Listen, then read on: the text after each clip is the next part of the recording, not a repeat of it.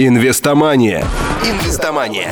Теория и практика. Подробно и без секретов. Для стартаперов, инвесторов и тех, кому интересен бизнес в онлайне. Инвестомания. Инвестомания. Инвестомания. Программа выходит при поддержке инвестиционного форума Рунета. mmgp.ru Здравствуйте, дорогие слушатели. В эфире программа «Инвестомания». И в студии с вами я, Полина. Сегодня у нас в гостях Дмитрий Камрад, предприниматель, основатель компании «Центр сна». Дмитрий, здравствуйте. Здравствуйте. Дмитрий, спасибо, что согласились на интервью. Давайте начнем, наверное, с небольшого рассказа о вас. А, мне 35 лет, живу, работаю в Москве достаточно давно уже. Основной бизнес у меня это э, две компании по строительному инструменту, строительному и прочному инструменту. А, мы занимаемся импортом из Китая и из Тайваня под э, своими торговыми марками. Помимо этого делал проект Постакарт, онлайн-сервис э, открыток. Э, достаточно много проектов были, есть сейчас в разработке. А, скажите, а Центр Снап для вас это основной бизнес? Или это для вас не первый, скажем так, опыт? У вас есть еще чем с нами поделиться? Центр Снап это, скажем так, основной бизнес на данный момент по э, зарабатыванию денег, но помимо этого есть э, еще другие проекты, другие компании, э, которые в данный момент развиваются, и я с удовольствием поделюсь и историями о них. Скажите, а вы являетесь единственным акционером, основателем на данный момент, да, единственным. Начинали мы э, весь бизнес, связанный со строительным инструментом, втроем э, с двумя друзьями. На данный момент э, я единственный остался в команде. Я это спрашиваю не случайно. Интересно с той точки зрения, как вы относитесь э, к инвестициям в бизнес. Пользуетесь ли вы заемными средствами, допустим? Э, как в пример нашим слушателям, с чего им начать? Ну, смотрите, мы начинали на свои. Это было порядка 10 лет назад, и в то время особо э, необходимости в финансировании проекта не было. Один из э, партнеров продал свою старенькую машину, у нас было по-моему, 100 тысяч рублей, которые мы потратили на оформление компании, на какие-то там а, небольшие нужды еще. Э, мы сделали интернет-сайт за 100 долларов у знакомого, я занимался, пытался заниматься оптимизацией этого сайта в поисковых системах. А, благо тогда и контекстная реклама не стоила таких денег, как сейчас. Да и вообще 10 лет назад мы были практически а, одной из первых компаний, которая занималась продажей профессионального строительного инструмента с помощью интернет-магазина именно. Да, были у нас конкуренты, были другие компании, которые занимались тем же самым, но в интернете они были представлены достаточно скудно. У нас же был красивый сайт, большой сайт. Ну, несмотря на то, что первые полгода мы сидели втроем в моей съемной однокомнатной квартире, работая на одном ноутбуке, а, ну, у нас был сайт, на котором было много написано больших и красивых слов, что у нас большой склад, что у нас все товары в наличии, хотя мы на 100% торговали со складов московских поставщиков, а, доставляя их на а, моей старенькой Вольве, подаренной отцом. Хороший пример оптимистичного начала бизнеса. Да, да, да. То есть, ну, и все было хорошо. У нас не было особо каких-то затрат э, больших. Сейчас, сейчас, на самом деле, наверное, труднее, особенно а, если мы говорим об онлайн-бизнесе, как бы он ни казался простым и легким, взял, открыл интернет-магазин, купил там за 100 долларов шаблон какой-то и работает. На самом деле э, все уже не так давно. И э, онлайн-бизнес, и офлайн бизнес требует достаточных вливаний и сил, и денег. По поводу инвестиций и кредитных денег. Первую кредитную линию мы открыли пару лет назад, наверное. А до этого никаких кредитов, никаких инвестиций. Я как-то был всегда достаточно противником э, таких сторонних денег, потому что понимал, что э, когда развиваешься на свои, тогда больше как-то вкладываешь там усилий. Но сейчас сейчас, я понимаю, что если бы у меня э, были э, возможности, более большие финансовые возможности, то я гораздо быстрее бы добился того, что есть сейчас, и, э, скорее всего, планка, которую мы сейчас ставим в своем бизнесе по выручке, по объему, мы бы ее уже давно бы достигли. Поэтому сейчас я абсолютно спокойно отношусь к сторонним инвестициям, к кредитным деньгам, потому что это действительно удобный рычаг в правильных руках э, для достижения своих целей. Но молодым предпринимателям стартаперам, так скажем, я не советую связываться э, с кредитными либо инвестиционными деньгами, не попробовав хотя бы пару первых проектов сделать сами на свои, занять у мамы, у папы, у брата, там как угодно, заработать в конце концов эти деньги на сторонней работе и вложить уже в свой проект. Потом будет у вас опыт, будет у вас э, понимание, куда тратить, как тратить правильно деньги. Тогда идите в банк, закладывайте свою машину, квартиру, берите денег и зарабатывайте их гораздо больше. Вот мое мнение такое. Дмитрий, получается, что сначала вы, скажем так, вы начинали с одной сферы, но далее решили диверсифицировать свой актив, и поэтому начали развивать еще и компании в других сферах. А, нашим, да, верно, нашим, скажем так, нашей следующей ступенькой в бизнесе был Э, было начало, начало импорта э, оборудования из Китая. Э, мы потихонечку стали закупать небольшими партиями это оборудование, привозить сюда, сделали торговую марку Герат. Мы сразу работали с хорошим, с фабричным Китаем, а не с тем, который там ломается через месяц. Сейчас мы даем гарантию до трех лет на наше оборудование. А, то есть вот это вот был небольшим таким скачком нашим. А далее, да, мы решили, когда уже стали, стало появляться все больше и больше похожих конкурентов на нас, мы решили диверсифицировать свой бизнес а, и открыли а, компанию «Домочист». А, это компания, которая, в принципе, тоже занимается поставками инструмента, правда, из Тайваня. Я сам ездил в Тайвань, нашел этот завод, который занимается производством домашних бытовых инструментов для прочистки труб. Ну, грубо говоря, это вантузы какие-то, тросики маленькие. Мы, на самом деле, не стали заморачиваться с какими-то там профессиональными командами по разработке стиля. Мы долгими вечерами, ночами посидели с партнерами, с нашей командой, которая уже была э, с работниками, и вот каждый предлагал название марки, как это будет выглядеть, э, какие цвета будут. Ну, в принципе, вот сам бренд сам придумали сами на коленке. Э, сделали все красиво, и то есть там нам упаковывают под нашим брендом с русскими инструкциями, все присылают сюда, мы, мы здесь продаем. У нас эксклюзив с этим заводом на Россию, страны СНГ – но мы вот толкнулись тем, что мы начали работать с другой нишей. То есть это, если брать центр СНАП, это профессиональный инструмент, определенные, определенные покупатели, это средние, малые строительные компании, то здесь мы пытались выйти на масс-маркет, потому что эти товары нужны грубо говоря, в каждой квартире. И, соответственно, они должны продаваться в каждом строительном хозяйственном магазине, они должны продаваться в глобальных торговых сетях. А оказалось очень трудным зайти в такие магазины, в такие сетки. До сих пор мы бьемся а с чем это связано? В чем трудность? Трудность связана... Нет, абсолютно не секрет. Могу конкретно сказать, полтора года мы ведем переговоры. Спустя полтора года мы не получили ни нет, ни да, им интересно оборудование, все, все интересно. Ну вот, вот это очень долгий процесс.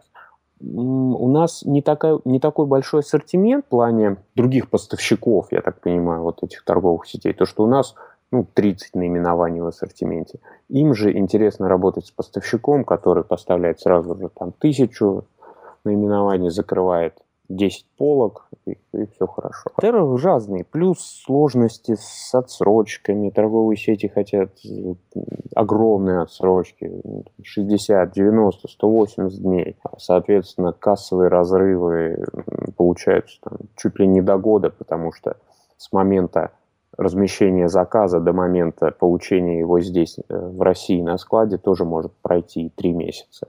Если взять еще рассрочку на 180 дней, то мы уже получаем 9 месяцев кассового разрыва. Ну, так что, опять же, вот последний год вся эта ситуация с кризисная с экономикой э, сложно, но мы пережили, скажем так, потому что конец прошлого года был сложный, начало этого года было очень сложным. Сейчас мы более-менее возвращаемся к прошлым оборотам, а, немножко поменяли направление, а, сузили ассортимент, а, увеличили нашу активность собственно. Ну, сейчас все, все хорошо уже. И помимо этого, соответственно, вот, как, э, уже мой скажем так, сторонний личный такой проект. Это вот э, Постакарт, э, онлайн-сервис э, открыток, который можно сделать из своей фотографии и послать родственникам по почте. Я его пытался делать, делать на свои собственные деньги, ну, тоже сложно, немножко недорассчитал финансы, поэтому пока он поставлен на паузу, ну, я думаю, что к концу этого года, максимум в начале следующего, я его перезапущу более успешно.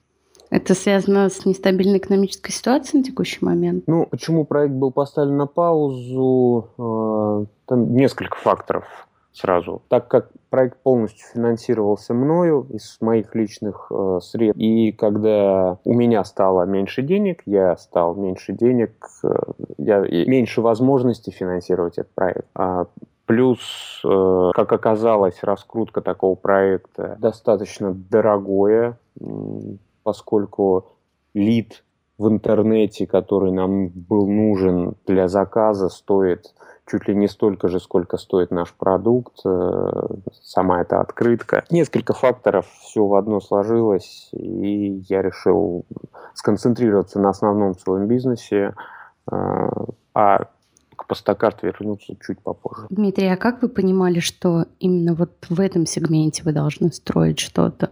Что именно здесь вы должны что-то начинать? Я не говорю только про постакарты, я говорю про все ваши начинания. Вы знаете, я думаю, что чисто интуитивно. У меня Просто знаете, как учебники нас учат, что обязательно должен быть э, сначала анализ рынка, исследовать целевую аудиторию, точно ли это кому-то нужно, сопоставить статистические данные. Поэтому... Круто. Это все, если, если есть возможность, желание, если не хочется начинать бизнес сразу, то можно это делать. Вот в этом вопросе ведь многих это пугает, поэтому я и задаю вопрос уже вам, как человеку, который прошел через это, ну, который понимает, не, это, в учебнике написана теория, интересно, как работает это на практике. Смотрите, если взять вот э, постокарт, да, вот эти вот открытки, то есть э, я, я понимал, мне подсознательно я понимал, что это крутая идея, плюс я нашел аналоги э, в интернете, э, в основном в иностранном интернете были пару российских э, похожих проектов, но другого уровня. А, и я понимал, что это востребовано людьми. Мне сделали там, за 3000 рублей лендинг. Я запустил Яндекс Директ еще, по-моему, там на 5000 рублей. Э, да, люди обламывались, когда понимали, что они не могут э, купить эту открытку, но, по крайней мере, я видел, что есть спрос людей. То есть там человек заходил на лендинг, и перед ним было описание продукта, как это все сделать, и нажать на кнопку «Сделать открытку» за 99 рублей. Нажимая на эту кнопку, он получал, к сожалению, ну, получал э, на выходе окно, в котором написано, что, к сожалению, наш проект только разрабатывается, в ближайшее время мы сообщим о нашем запуске. Посредством этого я понял, что спрос есть, люди хотят, ну, и все и начал делать. Никаких исследований, хотя да, у меня были предложения от э, знакомых, которые предлагали вложить 200 тысяч на исследование там, рынка, еще 300 тысяч на создание торговой какой-то марки. Ну, не знаю, возможно, что это и стоит делать, но немного на другом уровне, скажем так, на уровне больших транснациональных компаний, которые для запуска какого-то нового проекта, а, даже попробовать его им стоит там, миллионы долларов, попробовать запустить, я имею в виду. Когда вы работаете со своим бизнесом, он в любом случае сначала малый бизнес. Поэтому, раз он малый, можно рискнуть небольшим количеством своих личных денег и попробовать. Не получится, думайте дальше, придумайте новые идеи. Как вы относитесь к конкурентам? Вы вообще отслеживаете их жизнь, новинки, развитие? Стараетесь какой-то, может быть, контрстратегию выстраивать? Или, может быть, у вас есть какие-то свои методы? Ну, конкурентов я люблю, скажем так. Если бы не было конкурентов, то э, не было бы развития, развития рынка. Была просто тупо деградация. Когда тебе не к чему стремиться, зачем тебе развивать твой продукт, сервис, зачем тебе заботиться о клиенте, если он все равно у тебя купит? Когда появляется второй, третий, четвертый конкурент, ты сам лично пытаешься сделать свой бизнес более ценным для других людей. Поэтому конкуренция создает огромное преимущество в твоем бизнесе, если ты правильно к этому относишься. То есть не надо бояться конкуренции. Э, и спокойно заходите в новые рынки, точнее, спокойно заходите в рынки, где большая конкуренция. Вы со своим продуктом, если вы к нему будете относиться с должным пониманием и вниманием к продукту и к клиенту, вы возьмете из этого огромного конкурентного рынка маленький кусочек, который для вас окажется огромным э, камнем, который вы будете всю жизнь грызть, еще внукам останутся. Поэтому я только за конкуренцию, и я бы не хотел работать на неконкурентном рынке. Наверное, мне это не совсем интересно. Инвестомания. А как же целевая аудитория была бы только ваша? Целевая аудитория вряд ли была бы. Во-первых, мне бы запретил антимонопольный комитет. Во-вторых, будучи монополистом, ну, не знаю, возьмем там тот же самый э, РЖД у нас, да, в России, но чистой воды монополизм. Я не вижу у больших компаний, которые занимаются бизнесом в таком вот большом масштабе, которые могут позволить себе монопольную работу, я не вижу у них хорошего продукта. Мы им пользуемся без... Потому что не, нету другого, потому что нету возможности выбрать что-то другого. Э, поэтому, ну, для меня все-таки бизнес это не, не только деньги в моем кармане, а это все-таки те клиенты, которые, которые, с которыми мы работаем и которые получают какую-то пользу от меня, от моего продукта и делятся со мной своими финансами, соответственно. Скажу, что как потенциальному клиенту это даже приятно слышать, потому что в последнее время э, на продаже услуг, то есть генерации субуслуг, а, в методиках продажи различных услуг. Просто не то чтобы помешались, но это культ. Культ в каждом бизнесе. Основать продажи, выстроить систему продаж. То есть э, вы подходите все-таки со стороны не только того, что вы собственник бизнеса, но и как вы себя чувствовали бы, будучи клиентом. Да, верно. Сейчас на самом деле очень много, а, очень популярно а, такая манера ведения бизнеса, что построить продажи, сделать точные скрипты вот этих продаж и плевать абсолютно на персонал, который есть у тебя, и плевать на э, тех клиентов, которые есть у тебя. У тебя вот точная система, которая работает как часы, как робот. Я даже одно время очень увлекся этой э, теорией, но когда попытался ее внедрить на практике, я понял, что это, это работает, на самом деле это работает. Но мне было неприятно с этим работать. Разочаровался в этой теории, в этой практике даже, наверное.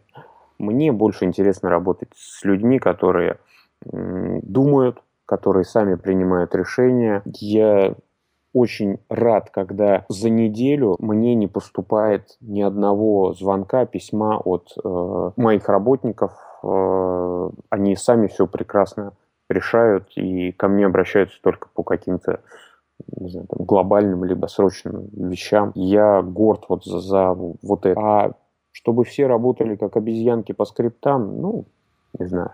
Мне не нравится такова. Но это результативнее, правильно я понимаю? Спорный вопрос. На самом деле не, могу на сто процентов сказать. Для этого нужен большой такой вот теоретический пласт, э, скажем так. Мне нравится работать с живыми людьми чтобы живые люди, люди. Я против э, какой-то обязаловки, я против того, чтобы люди не принимали самостоятельные решения. То есть я а, одно время я пришел к тому, что запретил всему своему персоналу приходить ко мне и спрашивать какие-то вопросы, которые они не могут сами решить.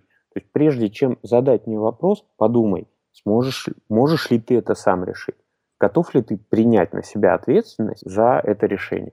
Если будет плохо, если ты неправильно сделаешь, и решение будет неправильным, то последует наказание соответственное. Но если ты примешь это решение, и оно будет верным, то тебя ожидает гораздо больше а, награда. Поэтому я вот обеими руками за такой стиль управления, за такой бизнес. Скажите, Дмитрий, А как вы относитесь к набору персонала, к составлению, скажем так, к составу команды? Потому что вы говорите о некоторых все-таки таких человечных факторах, о таком необычном в наше время, согласитесь, лояльном, человечном подходе к бизнесу и, в принципе, к набору команды. Вот интересно, как вы это делаете? Ну, честно сказать, это наверное, самая большая проблема, э, вот, с которой я периодически сталкиваюсь, это персонал. Это люди, которые, которых ты ищешь для того, чтобы они работали вместе с тобой в команде. Э, мне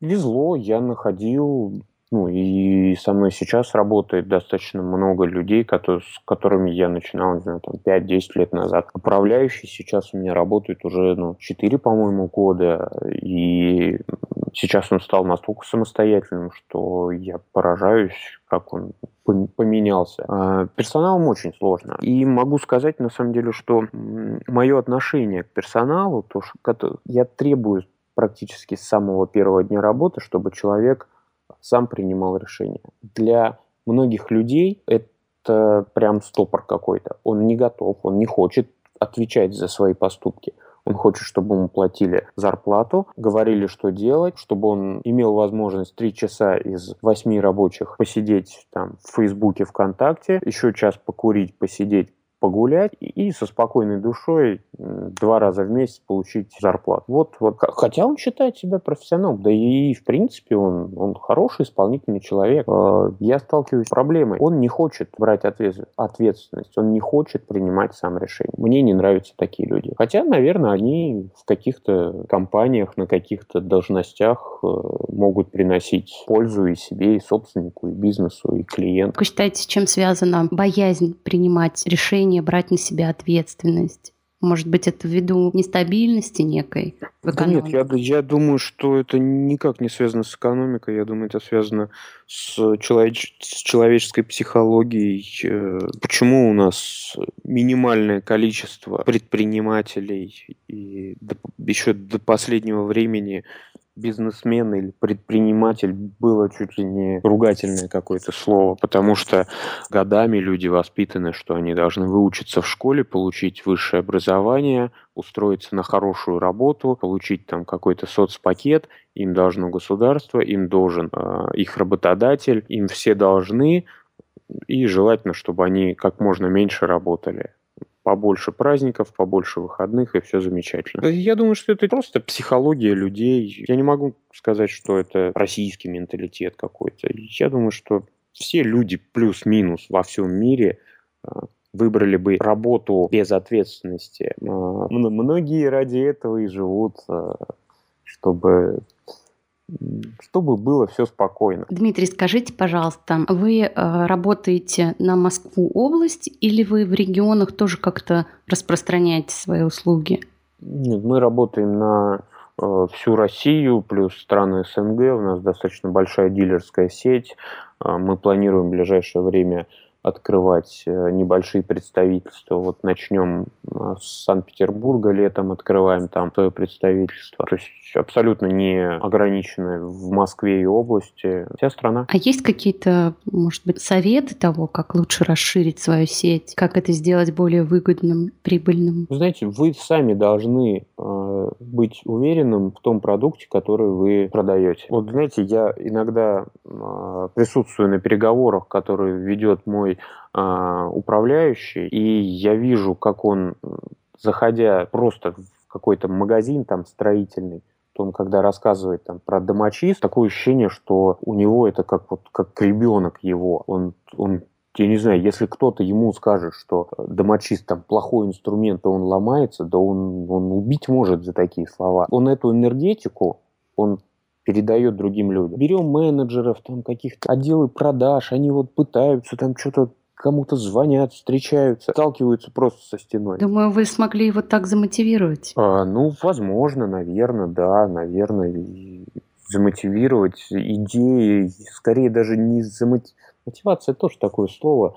А, если рассматривать его с точки зрения финансов, то, мне кажется, замотивировать человека очень сложно, а, потому что денег всегда не хватает. Сколько бы ты человеку не платил, он всегда через определенный промежуток времени, он понимает, что ему не доплачивают. Вот. Поэтому э, для меня мотивация финансовая, она на втором, может даже на третьем, на четвертом плане. Есть гораздо более правильные, что ли, пути э, сотрудничества. Я вот хочу, чтобы у меня вся команда была моими партнерами. Вся команда, которая работает в нашей компании, была в партнерских отношениях, чтобы каждый горел за результат и хотел сделать все больше и больше. Дмитрий, а вы не боитесь, что после нашего выпуска вашего управляющего переманят? Да нет, наверное, Я думаю, что мы с ним договоримся в конце концов. Да нет, я, я уверен. Вот в нем конкретно я уверен. Это... Ну, вам можно только позавидовать, если вы смогли такую команду подобрать, таких сотрудников, в которых вы уверены. Это потрясающе. Это залог э, успеха, конечно. Это безусловно залог успеха. Да, спасибо. Да. Скажите, Дмитрий, а какие у вас планы на будущее? Планируете ли вы, возможно, еще какую-то освоить э, сферу, либо как-то расширить имеющиеся бизнесы? Я хочу на самом деле э, больше заниматься э, своим самообразованием, больше проводить времени с семьей, с ребенком. У меня вот второй ребенок скоро родится.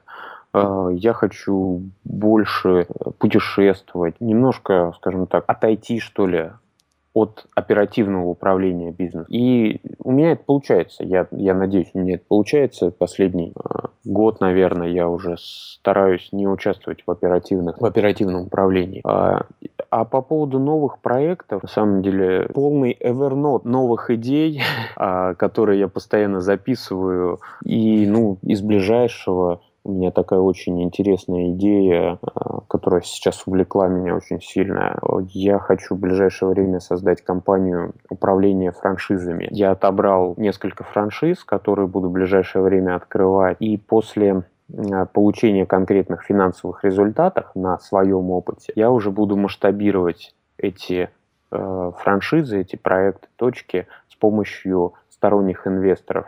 И это не то, что там я буду искать инвестиционный фонд. Э, нет, каждый, любой человек может вложить там 100, 200, 300 тысяч и получить, э, войти в совладельцы, не знаю, там какой-нибудь кофейни, допустим, ресторана, и получать с этого ежеквартальную прибыль, участвовать э, участвовать непосредственно в работе этой, э, этого бизнеса. Вот, вот такая идея. Может быть, совет от Дмитрия нашим слушателям? Совет, наверное, наверное, совет для начинающих, да, для тех, кто вот только хочет, либо только начал бизнес. Ну, я могу сказать, не бойтесь рисковать. Вот не бойтесь рисковать. Начинайте и, и начинайте бизнес как можно раньше. Пока вы молоды, чем раньше вы начнете, тем раньше вы получите уроки. Ваш первый, не знаю, второй, третий проект, скорее всего, не принесет тех результатов, которые вы планировали. Но ни в коем случае не останавливает. Провали нет ничего плохого. Просто отнеситесь к этому как к дополнительным знаниям и двигайтесь вперед. Вот пока вы молоды, вы можете гораздо больше рисковать, чем, чем я, чем другие, гораздо больше. Потом у вас появляется семья, дети, обязанности, кредиты появляются, и все. Вы уже никогда не уйдете с ненавистной вам работы для того, чтобы заняться бизнесом. И не уйдете только потому, что вы будете считать себя ответственным человеком, потому что вам не на что будет купить памперсы ребенку, там, заплатить за кредитный автомобиль, купить жене шубу, и, и все. Не ждите, когда вы станете умными, когда у вас появится больше денег, больше больше связей, начинайте хоть, не знаю, там, в 10 лет, если ваши родители не против. Даже в 10 лет можно начать свой бизнес. Маленький бизнес, не знаю, там, на конфетах, на лимонаде. И вперед, не бойтесь рисковать. Дмитрий, а как вы считаете, для построения успешного бизнеса значение имеет образование? Я говорю сейчас не только о среднем образовании, но и о высшем образовании. Да, имеет. Э, если есть возможность учиться, учитесь. Если, если есть возможность и учиться, и работать, делайте и то, и другое. Но не пойти учиться э, в университет для того, чтобы пойти куда-то работать, вместо того, чтобы пойти учиться в университет и получить знания. Ну, лучше, наверное, потратить 5 лет своей жизни, но получить гораздо больше знаний. Но здесь, опять же, надо выборочно относиться к этим знаниям. Потому что я сам закончил экономи- экономический университет, и откровенно признаться, оттуда я мало что почерпнул.